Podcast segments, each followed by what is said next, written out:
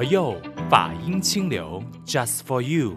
全新一季的佛佑，你好，我是主持人碧芝。各位好，我是妙开法师。我们今天要聊的这个主题其实是很沉重，但是我觉得越沉重的话题，我们就从一个比较轻松的角度去聊。但是我知道这一件事情，这个新闻。讲真的啦，是很难用轻松的心情去看，对吧？就我们说的，就是呢，近期在香港的这一件碎尸新闻。那法师，我不晓得你看到的时候，第一次的感受是什么？就听完这样子的新闻的时候，我的第一个感受就是好残忍。我相信很多人也是这么想，而且那个残忍，我觉得也不足以在形容整件事情的发生。所以我一直在思考一个问题，因为这个碎尸案件就是呃。呃，一个民怨，她被她的前夫一家好几口呢联合来把她杀死，杀了还把她烹煮变成那个煲汤这样子啊。我们想了啊，用荤食来煲汤。我我一直在思考一个问题：为什么人性可以残忍到这样把不把一个人看待？嗯，讲到这一个，其实我脑筋里秀出来的一个想法是，这一个人是因为被他的前夫谋害。嗯。如果我们从一个正常的一个家庭结构来讲，其实夫妻的关系是最亲密的。是因为什么让他们夫妻反目成仇？即便他们已经离婚了，但是确实他们当初能够呃在一起，那必然曾经有一段很深厚的情谊。是。那么为了什么而有这样子一个那么疯狂的举动？嗯。我记得佛门有一句话叫做“由爱生恨”，我相信可能不是只有佛门，应该是在我们一般的日常生活里，常常都会有这么一句话。对，因为爱，所以而恨。但是我觉得，也许从常理来讲，这一句话是可以理解的。但是你把它放在这一件事情来讲，我觉得，即便你恨，但是一定要恨到把人杀了之后，还要透过这种烹煮的方式吗？老实说，这个确实是一个人性很扭曲的地方。对，当然，我们从新闻角度看的话呢，有一些人的那个分析，就说，因为香港地段。非常的狭窄嘛，如果说就是埋尸啊，或者是把尸弃尸在海上的话，它会有浮尸，然后也很快会被人发现。所以烹煮的这一个可能性呢，就是因为呢，它烹煮了之后，第一，它把它的 DNA 完全烧坏了；第二，因为他们发现整个汤包里面就会有那种青萝卜啊，或者是红萝卜啊等等等的，就反正我们煲汤会用的食材，连同那个人骨啊，就是那种残肢，又一起煲的时候。你就可以想象，基本上就等同于我们一般日常煲汤的那个习惯一样，所以唯有这样呢，他又把它当成厨余这样子丢弃的时候，是不容易被人去察觉到的。但好像法师刚才所说的，他可以残忍到不把他当人看待，而他又因爱生恨的时候。为什么人性的那个个恨意吗？有些人很表面的这样讲的时候，就会说：“哎呀，他们前世一定是结冤，所以今世要来还债。”所以如果从这个角度看的话，法师这样子讲，我觉得很太虚无缥缈了啊！真的就是那个前世结的那个怨，导致他今世要这样子来还吗？我觉得这件事情从我的角度，我想或许可以有两个不同的方向来看待。嗯、一个呢就是。当然，我们常常说这个冤有头，债有主。对，如果你从因果的角度来讲，很有可能是。但是因为我们看不到过去，那么以现代来讲的话，既然冤有头，债有主，那么请问冤怎么来？嗯，必然是他们两个之间可能情感上出了问题，或者是金钱观不同，嗯、乃至于家庭之间的一个管理方式等等各个层面可能都不同。但是我觉得人的一生，名跟利还有感情这三块。是一般人最难突破的，嗯，所以从这个角度，我们再来看名利跟情爱，嗯，其实还是锁在一个爱这个字，也就是我刚刚说的，要从第二个角度来看。啊，爱是什么呢？呃，我们小时候成长的过程，碧枝，我想问你哦，嗯，你如果很想偷吃冰箱里面的东西，嗯，可是又不想让人家知道的时候，你会怎么样？就会在想方设法静悄悄的不要让人发现的状况底下去偷吃咯，不然他就没有那个偷吃的状态了嘛。而且我觉得他还有在隐藏式的那个情绪，就是说我又很害怕会被发现，可是我又很享受那个过程，因为我吃到了最后的时候，我吃到我最爱的东西。嗯嗯，我们就就从这个角度来看，为什么想要去偷吃冰箱里想吃的东西？因为喜欢呀，对，馋，那个就是我们的贪念嘛。但是呢，这个贪念从刚才碧芝讲的这个故事，我相信我们在座的每一个人常常都会有这样子一个现象，因为我想那个就是爱，哦、所以其实真的爱不一定只有从情感的角度出发，是我贪嘛，我想要，我要占有，对，所以因为爱。你爱的过分了，你就会希望所有的东西都是我的，对，那个就是强烈的占有欲。是，可是呢，我适当的爱，也许我为了要偷吃那一口，我想尽办法，嗯，嗯，嗯，我做了一点调整。可是也许下一个念头是，我不一定要偷吃啊，嗯哼。也许当我哪一天我自己赚了钱，我可以正大光明去买，我根本不需要偷啊。所以这个就是。一个爱的力量，它可以转换成是我们的另外一种动能，动力。对，不一定完全都是负面的。只不过有时候我们的贪念一起的时候，很多的那个理智都会被淹没掉。就好比说，我们讲回这一宗案件的时候，它就是因为。呃，贪念那个钱，因为呃，据我们新闻看到的就是，哎，前夫所居住的这一所房子啊，然后这一个受害者这一位民怨，他们是打打算把它再卖掉，然后就，可是还是会攻击他们另外一所房子，可是就因此引起了他们全家人的不满，而可以动用到全家人的力量来精心策划要把他给杀死，哎，这个已经是超越了所谓的因爱生恨的那一个极限了吧？他根本无止境啊，那个贪念。其实从这个角度啊，我又想到钱啊，真的这么重要吗？当然，我们每个人的出身不同。以这个名媛来讲的话，嗯、他出身很好，她含着金汤匙长大的。嗯，那么她的前夫或许可能没有这样一个机会，乃至于我们每一个人也不一定都有一个这么好的背景。但是呢，不管我们成长的过程如何，当你最后一口气咽下的时候。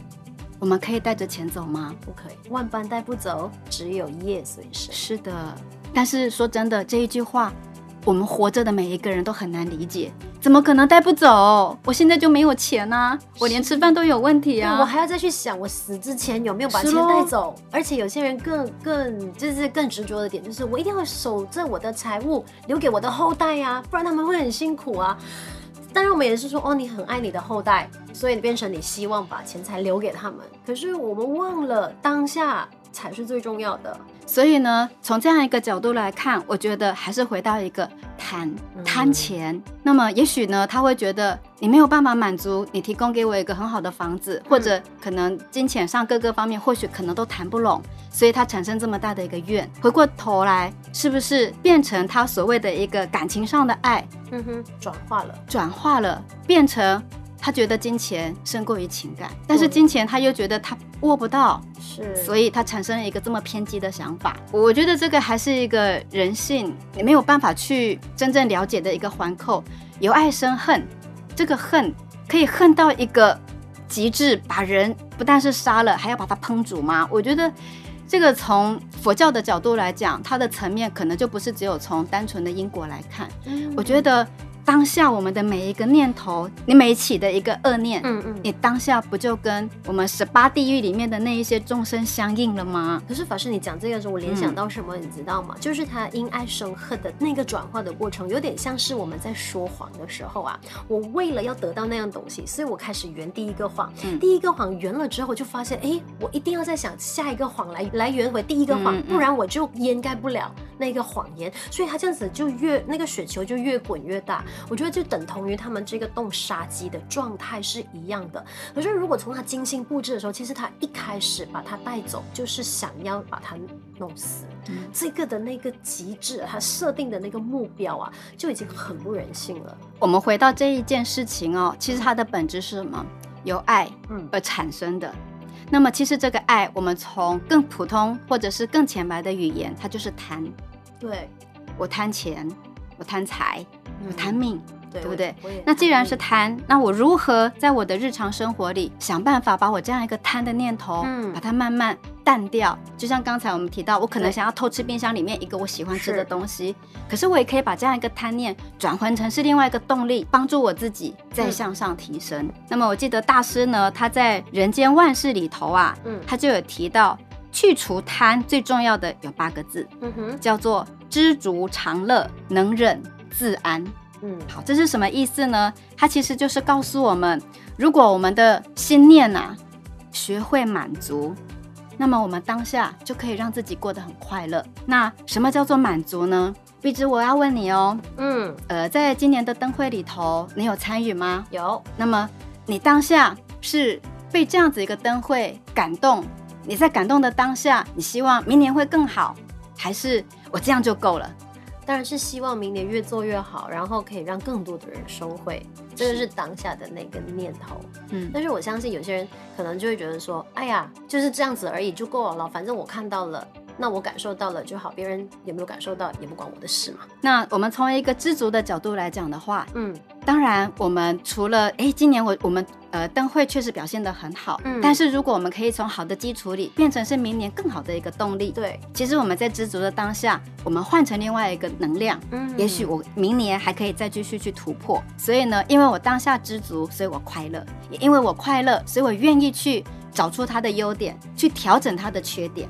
所以大师说，知足是这个快乐的泉源，嗯、甚至它也是我们富有的开始。嗯，为什么呢？佛门还有一句话叫做“知足第一富”哎。如果你懂得知足，嗯、我我当下因为我满足了嘛，对，我内心就有无限的财富。是，哎，这句话就很有疑问啊，财富怎么会是在内心呢？因为我们都会停留在那个想法，是我要看到的金钱，我的我的银行数据里面有没有一直在增长啊？我手上我口袋里面有没有钱财啊之类的？我们就停留在那个层面，对，我们就觉得哇，如果说今天我的薪水大概是好几千块哦，可能明年的薪水又增加了之后，我的银行存款自然会提升。我就会因此而满足了，因为我看到数字在增长，但是内心有没有在的那个富足度有没有在增长，那就是另外一番的那个说说辞了。嗯，所以我觉得，如果说知足是富有的开始，我觉得有一句话不有一个这个我们常常看到的一个现象，最可以做一个表示，嗯，那就是当义工。当义工，我们无所求啊。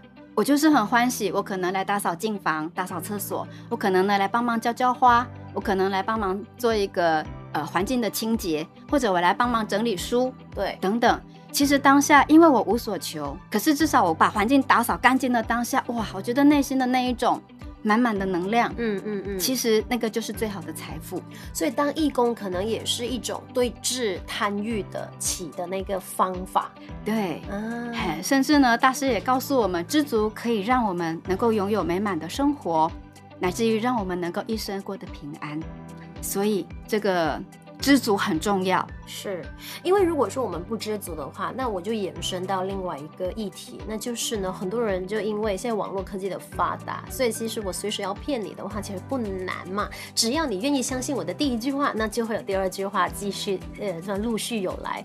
所以我们看到网络的这种诈骗案啊，其实一直层出不穷的。我们明知那个网络叫你点击，就是有人来突然信息你，问你有没有兴趣啊，或者跟你说月入百万啊，啊，月入百万可有点夸张啦，但是。说哦，你坐着就能有钱收，哎，很多人的第一个念头就起，怎么可能？但是当他想怎么可能的时候，就会加强了他的好奇心，因为他觉得说，如果真的能够坐着就有钱收，我不妨去尝试问一下。这个念头一起的时候，其实那个陷阱就已经为他打开大门了，对吧？所以这个层次呢，又变成所所谓的从贪变成是一个吃。嗯但是他一样，并没有离开一个贪，因为我想要嘛，我觉得我不满足现在啊，我觉得我的经济应该可以更好，我希望我的生活可以比现在更满足。对，因为很多人常会说，有谁不想要多多钱的？是啊，他就是会变成一个名言这样，所以因为这一个名言。而让自己真的生了那个痴心的时候，你的智慧就没有办法生气，对，你没有办法判断。所以为什么有这么多所谓的智慧型的犯罪，嗯、其实也是源自于我们内心的不满足，我们贪，我们希望拥有更多。嗯，我记得呢，我曾经看过一个故事，嗯哼，那么这一个故事呢，是提到说有一个农夫啊，他虽然很贫穷，可是他过得非常的欢喜，非常的满足，永远都面带笑容。那这个呃旁边的富翁呢，看到了就很好奇，我是一个这么有钱的富富翁，可是呢，我竟然生活的这么不快乐。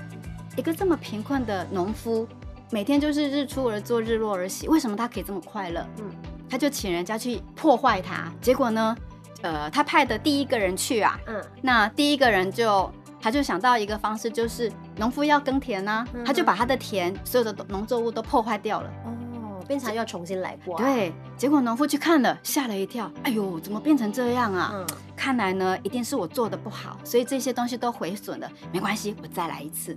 哎，所以第一个人的任务就失败啦。嗯。那么第二个人又来了。嗯，那他就想。好，既然呢，我农作物破坏了，你没有生气，嗯，那么我把你的你吃的东西把它偷走好了，因为他觉得你饿肚子，你就没有力气耕种啦，嗯，结果农夫耕种回来，哎呦，我的食物怎么不见了？他竟然下一个念头是，会不会有人比我更需要啊？没关系，我也不过才饿一餐，那个人可能饿很多餐的，给他吧，嗯，那我回家我就有得吃啦。所以这个人呢又一语而归，嗯，换第三个人来。他就跟这个富翁讲说：“我有一个方式，绝对让他乐极生悲。”嗯，哇，这个富翁就说：“前面两个人都失败了，你有你有这个本事吗？”那这个人笑一笑，就到了这个农地了。那他就跟农夫说：“你呢，耕种了一辈子都这么的辛苦，那我是一个懂天文地理的人，我要告诉你，明年呢会是一个没有收成的一个大旱的日子。”所以你现在要赶快耕种，而且不要只有种这样子，要比平常还要再多一倍哦。哎，农夫听到这一个人可以上知天文下知地理，他就好奇嘛，他就说好，那我来试试看。结果真的第二年因为旱灾，所以很多的农作物因为你来不及种好，所以是不是就没有办法提供了？这个呃农夫呢，他就从这个过程赚了一笔哦。结果啊，这个人再一次告诉他：“你这样子还不够哦，你还可以怎么样怎么样？你干脆拿去盈利好了，你可以怎么卖，可以怎么去做生意。”所以这个农夫呢，就这样一一步一步的，从我只是一个耕田的人，慢慢变成是一个商人，到最后呢，变成铺张浪费。